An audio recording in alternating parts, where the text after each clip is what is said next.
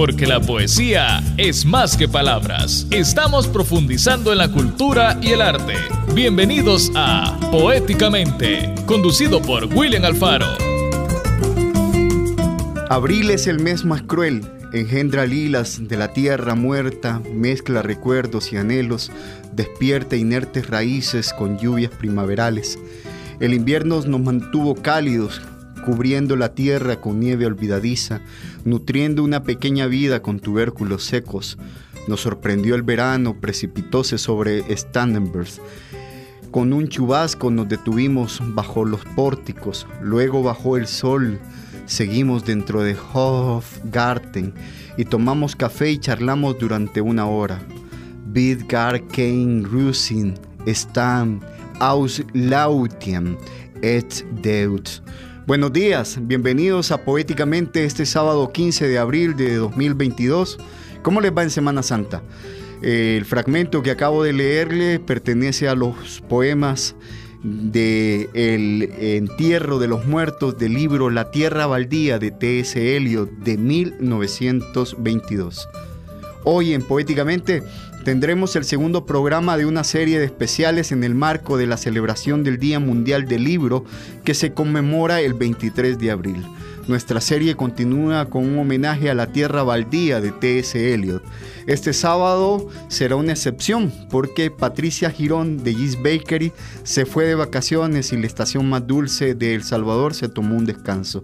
Ya el lunes podrá visitar, a, podrá visitar Bakery y la estación y compartiremos unas canciones inspiradas en textos de T.S. Eliot y sacaremos uno de sus poemas de una película de Francis Ford Coppola, interpretada por Marlon Blando en 1979. Más adelante les diremos de qué película estamos hablando. Y antes de irnos a la primera pausa, yo les quiero recordar de que este programa lo hacemos gracias al apoyo de Gran Thornton El Salvador, contribuyendo al desarrollo cultural porque la poesía es la armonía de las letras y de la historia. Gran Thornton El Salvador, un aliado estratégico en sus negocios, firma líder en servicios de auditoría, impuestos y precios de transferencia. Permítanos aportar a la solución y celebrar el éxito de sus negocios. Visítenos en Torre Futura, nivel 12, local 01-B o contáctenos llamando al 2267-7900 o visitando nuestro sitio web grantorton.com.sv. La semana anterior les comentaba que el sábado 23 de abril se celebra el Día Mundial del Libro y de los Derechos de Autor y fue decretado por la UNESCO con el objetivo de fomentar la lectura, además de dar a conocer el derecho de la propiedad intelectual para el autor de su propia obra literaria. Y hay algunos libros que justo este 2022 cumplen 100 años y son de esos libros que se han ganado un espacio en la historia universal de la literatura. Dos de estos libros son Trilce del peruano César Vallejo, de quien hablamos la semana anterior, y hoy corresponde a La Tierra Baldía de T.S. Eliot. La influencia de Thomas Stern Eliot es tan pasional que Bob Dylan le incluyera en uno de sus vertiginosos éxitos hechos canción, una historia en la que el Nobel de Literatura se pelea con el polifacético y pro Mussolini es Rapound en una inigualable Desolation Road. Pero no es el único cantante que se ha acordado del dramaturgo, poeta, ensayista del siglo pasado, sostiene la web especializada musicalia.com. Desde M. Ward a Frank Turner, pasando por extremos opuestos como Pet Shop Boy, Hot Kid o Genesis, resulta relativamente sencillo encontrar canciones con, referentes, con referencias a T.S. Eliot y su legado. Su sombra es tan alargada que hasta Cats llega. Cats y nos referimos al musical. Y bueno, nosotros vamos a presentar dos esta mañana. Nos vamos a la primera pausa escuchando a Genesis, grupo de rock británico creado en 1967 por Tony Banks, Mike Rutherford, Peter Gabriel, Anthony Phillips con su canción The Cinema Show, cuya letra es una adaptación a la escena del Sermón del Fuego del poema The Wasteland, La Tierra Baldía, 1900. 22, cuya obra cumbre de T.S. Eliot, Rutherford Banks, escribieron su primera versión de la letra de este tema utilizando como base el Sermón del Fuego y posteriormente Gabriel tuvo la idea de utilizar los nombres de Romeo y Julieta para referirse a los personajes.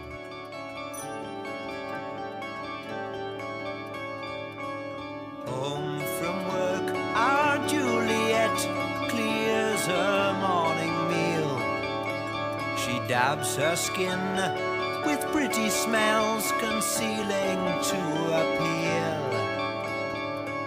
I will make my bed, she said, return to go.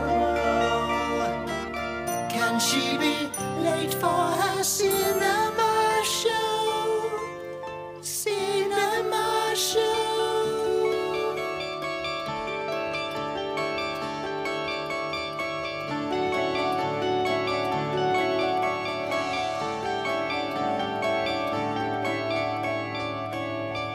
Romeo locks his basement flat and scurries up the stair with head held high and floral tie, a weekend millionaire.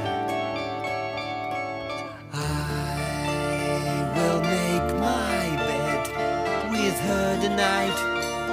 He cries. Can he fail armed with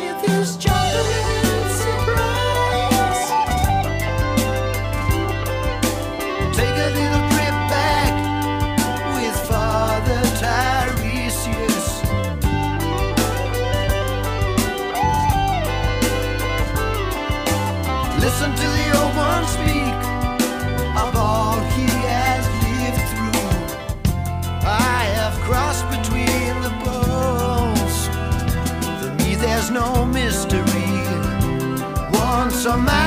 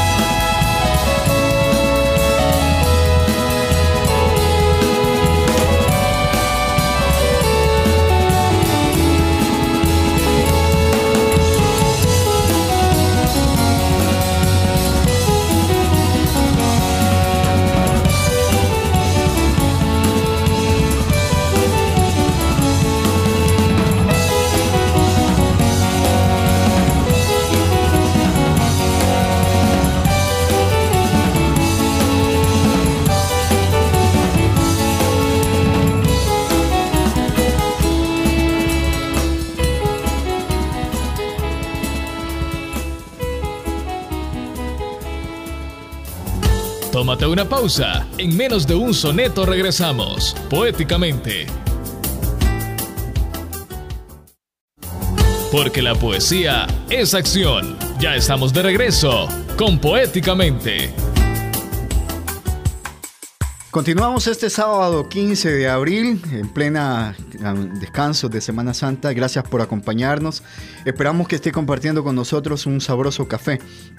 La sinopsis de Tierra Baldía dice que Thomas Esther Eliot era hijo de una familia de Nueva Inglaterra cuyos orígenes de emigrantes holandeses se remontan a aquellos puritanos del siglo 17 y que colonizaron esta región de Norteamérica. Sus lazos familiares le emparentan con presidentes americanos, rectores, estadounidenses principalmente, rectores de Harvard, eruditos e intelectuales americanos. Su posterior adopción de la ciudadanía británica, su conversión al catolicismo, su declaración clasista en literatura monárquica, en política y anglo-católico en religión, cuestionaban la esencia misma de la identidad norteamericana que se definía como republicana, protestante y opuesta al viejo mundo. La publicación en 1922 de La Tierra Baldía marcó un hito en la tradición poética anglo-norteamericana. El poema se reveló como el documento revolucionario del experimentalismo de las vanguardias, Texto extraño y enigmático, colección de fragmentos de diversa índole escritos en siete lenguas que se extiende a lo largo de distintas épocas y culturas, cuyas imágenes recurrentes articularon un nuevo lenguaje poético. El ensamblaje en distintos estilos lírico, romance, elegía, épica, novela policíaca y gótica de distintos metros y rimas. Sus descontinuidades, justaposiciones rompían los moldes y las formas tradicionales. El poema de Eliot traza el viaje del alma a través del desierto de la ignorancia, del sufrimiento y de la sed de las aspiraciones terrenales. Thomas Esther Eliot nació en San Luis, Missouri en 1888 y murió en Londres en 1965. Tras sus estudios en Harvard y la Sorbona, se estableció en Inglaterra en 1915. Sus primeras incursiones en la poesía muestran la importancia del simbolismo francés, pero su obra posterior no tardó en adquirir una voz tan radicalmente personal que ha acabado influyendo en forma decisiva en la mejor poesía de nuestro siglo. En su producción cabe destacar la poesía Tierra Baldía en 1922, Miércoles de Ceniza 1930, Los Tres Cuartetos 1935 a 1942. En el terreno de la crítica literaria, Traducción y Talento Individual de 1919, crítica al, eh, Criticar al Crítico 1965 y en teatro Asesinato en la Catedral 1935. T.S. Eliot obtuvo el Premio Nobel de Literatura en 1948. Sobre la Tierra Baldía les quiero compartir una valoración de Ignacio García de Leanis Caprile de la Universidad de Alcalá de Henares, donde se habla de los 100 años del gran poema cristiano del siglo XX. Si hay un poema emblemático, innovador, enigmático y profético del siglo XX hasta nuestros días, ese es La Tierra Baldía de T.S. Eliot, que ve luz en 1922 en la revista londinense The Criterion, provocando un shock inigualable entre sus lectores crítica literaria y jóvenes poetas que todavía resuenan hoy, no es para menos si consideramos el carácter vanguardista de sus, 300, de sus 434 versos con 50 notas aclaratorias añadidas por el autor en diciembre de 1922 para la edición estadounidense.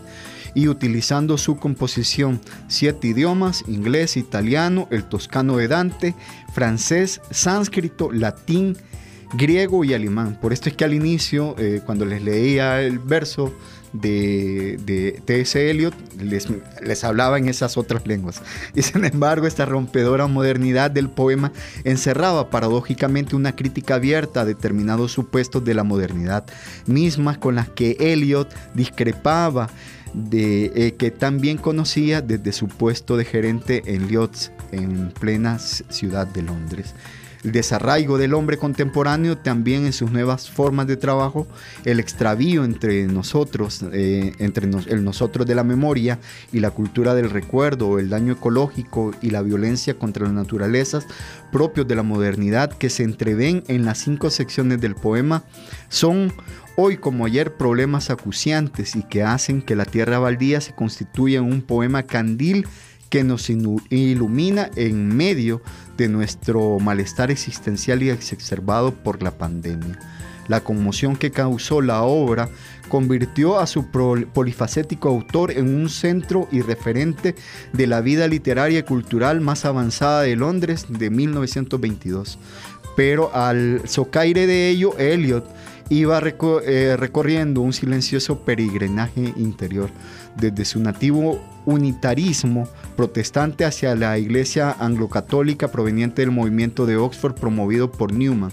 En 1926 se arrodilló de improviso ante la pieta de Miguel Ángel en una visita a Roma con sus familiares, quienes lo miraron perplejos ante el acto impensable desde la perspectiva tanto unitaria como moderna. Su conversión fue hecha pública con su bautismo el 29 de junio de 1927 en la iglesia de Fixton en los Cotswolds y fue desenlace de, las instituciones eh, de las intuiciones, gracias y vivencias espirituales que, que se le observan como un anticipo en la tierra baldía. De hecho, frente a las lecturas fundamentales pesimistas y nihilistas del poema y su carácter desolador, se alza la esperanza agustiniana y cristológica de la sección 5, al final lo que dijo el trueno, la que Eliot declaraba en una carta a Bernard, Bertrand Russell en 1923, que no solo era la mejor parte, sino la parte que justificaba el todo. En esta última parte que compone junto al, lago Lehmann, Ginebrino en una grave crisis interior agravada por la quebradura de salud mental de la mujer, la que otorga sentido teológico y espiritual a las secciones anteriores que nos mostraba en un descensus ad inferos de los padecimientos del rey pescador, Eliot mismo, en su doliente peregrinar en busca del Graal artículo, acompañado por Terisías y, Síbila de Cumas entre la tierra de nadie del profundo fracaso de la Gran Guerra. Así la primera referencia cristológica aparece en la estrofa inicial de la sección citada en la descripción de su pasión y muerte. El pasaje alude a la oración en Gesemaní, agonía en pétreos lugares emprendimiento rojo de antorchas en caras sudorosas, procesos ante Pilatos y la muchedumbre, el gritar y el clamar, y finalmente la crucifixión y retumbar del trueno de primavera, acaecida en la Pascua judía, que es primaveral frente a este morir de Jesucristo, que se anunciaba como la vida que contrapone el morir despersonalizado de los pobladores del reino baldío, nosotros mismos, sin percatarse de ello como muertos paulatinos envueltos en el éter eh, del tedio, de la inconsciencia, de la muerte propia de nuestro tiempo que poco antes Tolstoy había denunciado inclementemente en la muerte de Iván Illich. Pocos versos más adelante Jesús vuelve a aparecer en un pasaje que evoca el episodio de Maús para, como tercer acompañante de un viaje. Todavía en la tierra baldía, en la biografía del propio Eliot no ha acontecido la fracción del pan cuando cae la noche y supone el desvelamiento de Jesucristo sin sudario ni embosado ya. Habrá que esperar en este largo camino el, el, liano eh, de Manús el, al 29 de junio de 1927 que se acerque a la Eucaristía por primera vez y ya no deje de frecuentarla como viático de su alimento de pan y palabra a través de la gran iglesia. Comenzaba así su, su vita nova de la mano del resucitado que iba a concluir con la, eh, con la dicha de su postrer matrimonio con Valeria Fletcher, frente a un montón de imágenes rotas de una civilización occidental que bordea el colapso, el poema nos, nos propone recuperar otro saber más fructífero y más esperanzado sobre el que años más tarde escribirá eh, su autor en versos inmortales. La única sabiduría que podemos esperar adquirir es la sabiduría de la humildad. La humildad es infinita y tal y como hoy la pandemia nos muestra el doloroso fracaso del reino moderno, avisa a quien quiere escucharlo. Tremendo texto de Ignacio García Leanitz Caprile. Bueno, Recuerdan que al inicio les dije que sacaremos un poema de T.S. Eliot de una película de Francis Ford Coppola, interpretada por Marlon Brando en 1979. Bueno, Nos referimos a Apocalipsis Now, cuyo guion está basado en El corazón de las tinieblas de Heart of Darkness, una novela corta de Joseph Conrad, ambientada en África de finales del siglo XIX, aunque trasladando la acción a la guerra de Vietnam.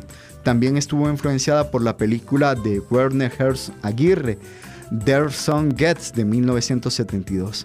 En Apocalipsis Now, el coronel Walter E. Kurz, interpretado por Marlon Brando, lee The Hollowed Men, que en español se traduce como Los Hombres Huecos, de 1925, en el que se hace alusión a la época posterior de la Primera Guerra Mundial. Les leeré un fragmento y les dejaré la versión, obviamente en inglés, de Apocalipsis Now. Los Hombres Huecos, un penique para el viejo Goy. 1. Somos los hombres huecos, somos los hombres rellenos, apoyados uno en otro, la mollera llena de paja. Ay, nuestras voces resecas cuando susurramos juntos, son tranquilas y sin significado, como viento en hierba seca o patas de rata sobre cristal roto, en la bodega seca de nuestras provisiones, figuras sin, sin forma, sombras sin color, fuerza paralizada, gestos sin movimiento.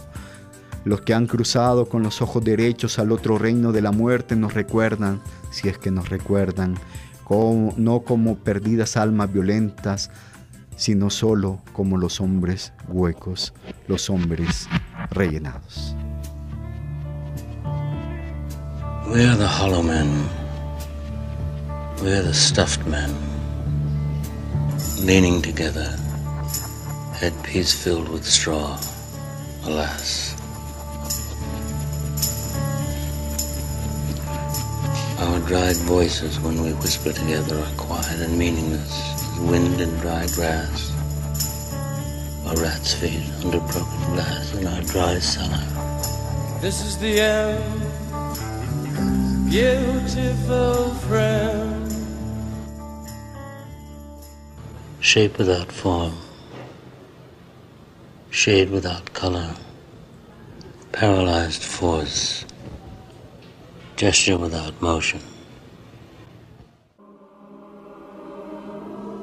Those who have crossed with direct eyes into death's other kingdom remember us, if at all, not as violent souls,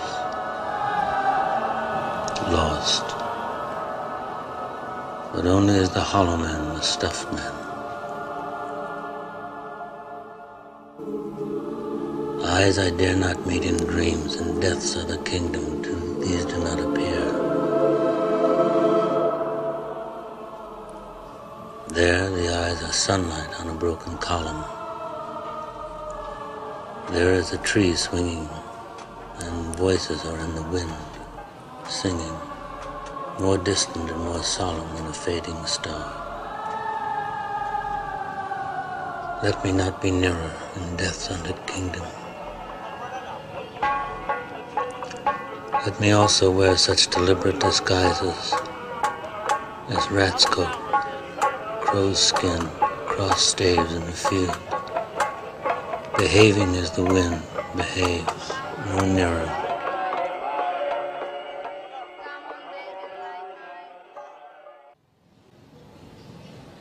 Not that final meeting in death's twilight kingdom.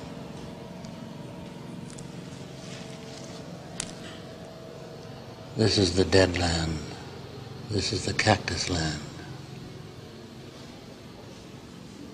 Here, the stone images are raised. Here they receive the supplication of the dead man's hand. Is it like this in death's other kingdom? Walking alone at the hour when we are trembling with tenderness. Lips that would kiss form prayers to broken stones. The eyes are not here. There are no eyes here in this valley of dying stars. In this hollow valley, this broken jaw of our lost kingdoms.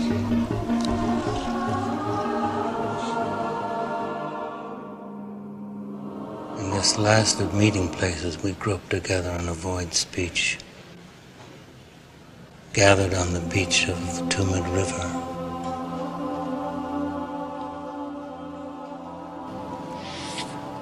Sightless.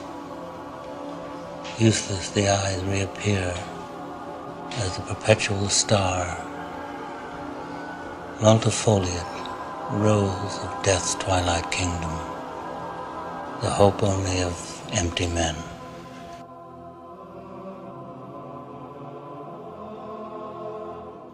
Between the idea and the reality, between the motion and the act, falls the shadow. For thine is the kingdom.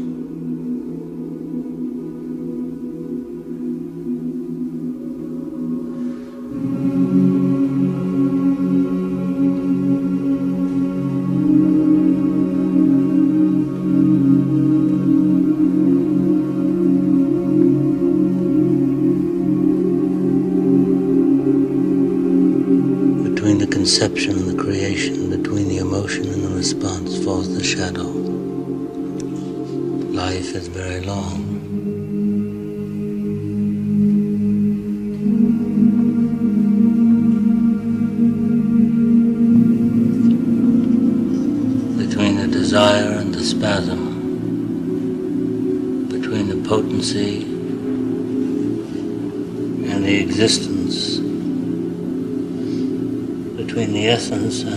percent falls the shadow.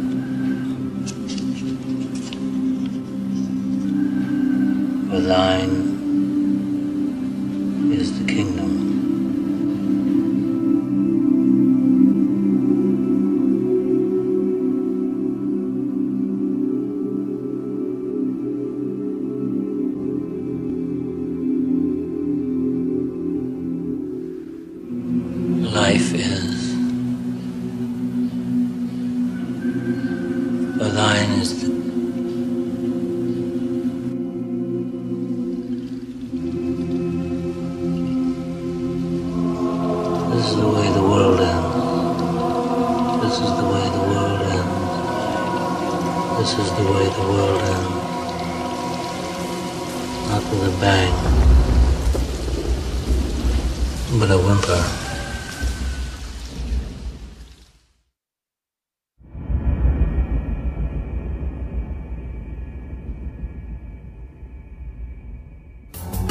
Tómate una pausa. En menos de un soneto regresamos, poéticamente. Porque la poesía es acción. Ya estamos de regreso con Poéticamente. Gran Thornton El Salvador contribuyendo al desarrollo cultural porque la poesía, la armonía de las letras y de la historia. Gran Thornton El Salvador, un aliado estratégico en sus negocios. Firma líder en servicios de auditoría, impuestos y precios de transferencia. Permítanos aportar a la solución y celebrar el éxito de sus negocios. Visítenos en Torre Futura, nivel 12, local 01 y 1B o contáctenos llamando al 2267-7900 visitando nuestro sitio web grantorton.com.sv. Desde el año 2012 se viene celebrando cada 15 de abril el Día Mundial del Arte, una fecha que busca dar a conocer la importancia que tiene el arte en todo el pensamiento creativo para la evolución del pensamiento humano y la resolución de los problemas que nos aquejan. La celebración la propuso la Asociación Internacional de Artes Plásticas y fue a partir de 2019 que se oficializó el Día Mundial del Arte por parte de la UNESCO. Se estableció que fuese el 15 de abril porque hoy es el natalicio de uno de los mayores artistas de la humanidad y hablamos de Leonardo da Vinci, pintor, escultor, diseñador, arquitecto, poeta, biólogo considerado el hombre del Renacimiento, quien nació hace 570 años, un día como hoy en 1452. Antes de despedirnos, yo quiero recordarles de que este programa lo hacemos gracias al apoyo de Gran Thornton El Salvador, contribuyendo al desarrollo cultural porque la poesía es la armonía de las letras y de la historia. Gran Thornton El Salvador, un aliado estratégico en sus negocios, firma líder en servicios de auditoría, impuestos y precios de transferencia. Permítanos aportar a la solución y celebrar el éxito de sus negocios. Visítenos en Torre Futura, nivel 12, local 01-B o contáctenos llamando al 2267-7900 o visitando nuestro sitio web grantorton.com.sv. Nos vamos a despedir escuchando a Bob Dylan y su éxito Desolation Road en este monumental tema Dylan. T.S. Eliot y R. Pound luchan para ver quién se proclama como el mejor poeta moderno de la historia. No es casual que Dylan eligiera estos dos nombres que en determinados momentos de su historia defendieron posturas profascistas en una canción sobre la decadencia de la sociedad representada por eh, las situaciones de su propia vida. Vale recordar que Dylan en 2016 recibió el Premio Nobel de Literatura. Nos despedimos escuchando Desolation Road.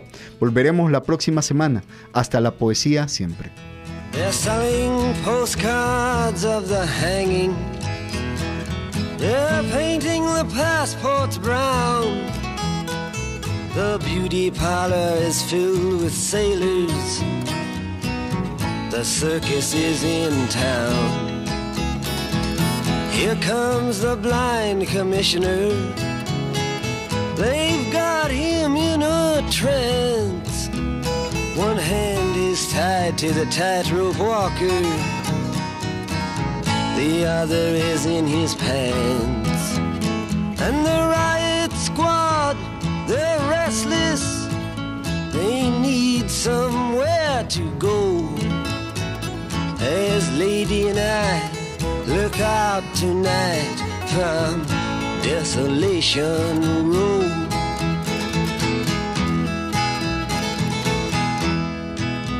Cinderella, she seems so easy. It takes one to know one, she smiles and puts her hands in her back pocket. Betty Davis style. Comes Romeo, he's moaning. You belong to me, I believe. And someone says you're in the wrong place, my friend. You'd better leave. And the only sound that's left after the ambulances go is Cinderella sweeping up on Desolation Road.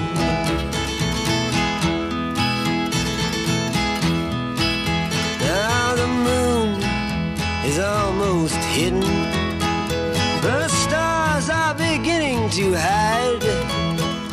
The fortune telling lady has even taken all her things inside. All except for Cain and Abel and the hunchback of Notre Dame. Everybody is making love or else expecting rain. And the good Samaritan, he's dressing, he's getting ready for the show. He's going the carnival tonight on Desolation Road.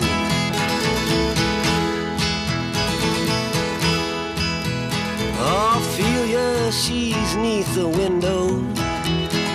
For her, I feel so afraid. On her 22nd birthday, she already is an old maid. To her, death is quite romantic. She wears an iron vest. Her profession's her religion. Her sin is her lifelessness. And though her eyes are fixed upon Noah's great rainbow, she spends her time peeking into Desolation Road.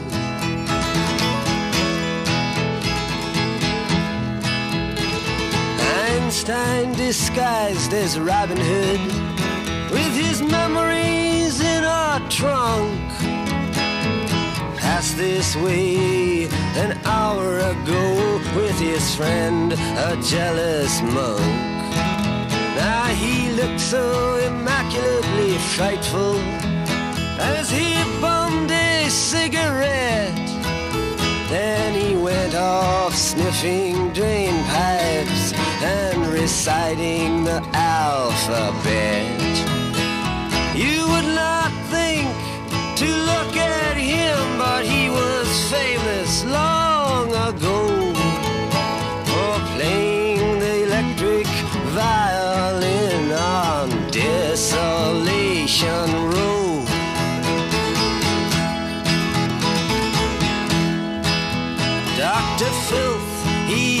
his world inside of a leather cup.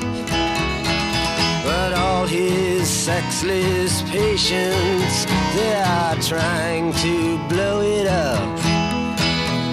Now his nurse, some local loser, she's in charge of the cyanide hole. And she also keeps the cards that read, Have mercy on his soul. They all play on the penny whistle, you can hear them blow. If you lean your head out far enough from Desolation Road.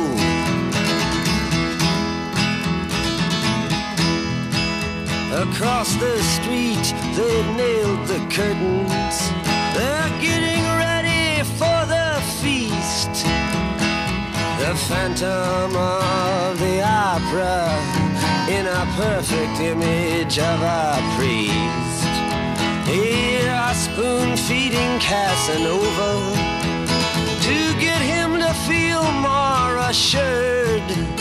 Then they'll kill him with self confidence after poisoning him with words.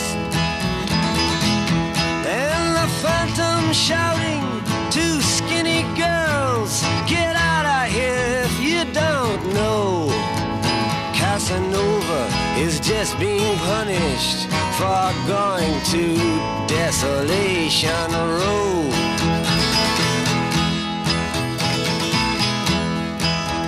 At midnight, all the agents and the superhuman crew come out and round up everyone that knows more than they do. Then they bring them to the factory where the heart attack machine is strapped across their shoulders and then the kerosene is brought down from the castles by insurance men who go check to see that nobody is escaping to desolation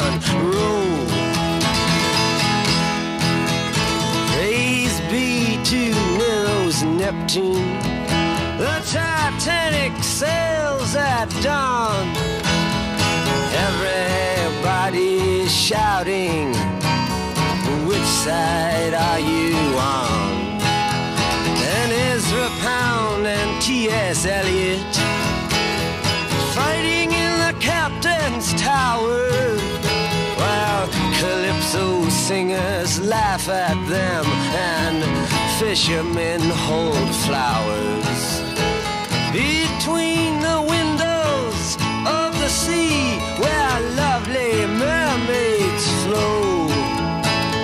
And nobody has to think too much about Desolation Road.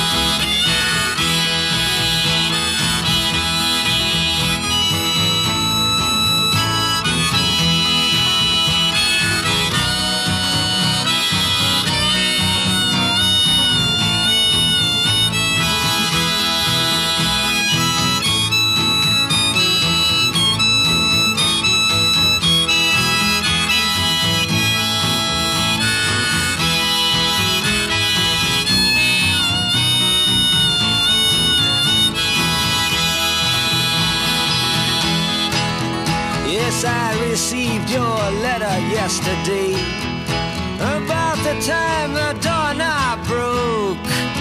When you asked me how I was doing, was that some kind of joke? All these people that you mentioned, yes, I know them, they're quite lame. I had to rearrange their faces and give them all another name. Right now, I can't read too good. Don't send me no more letters, no. Not unless you mail them from Desolation Road.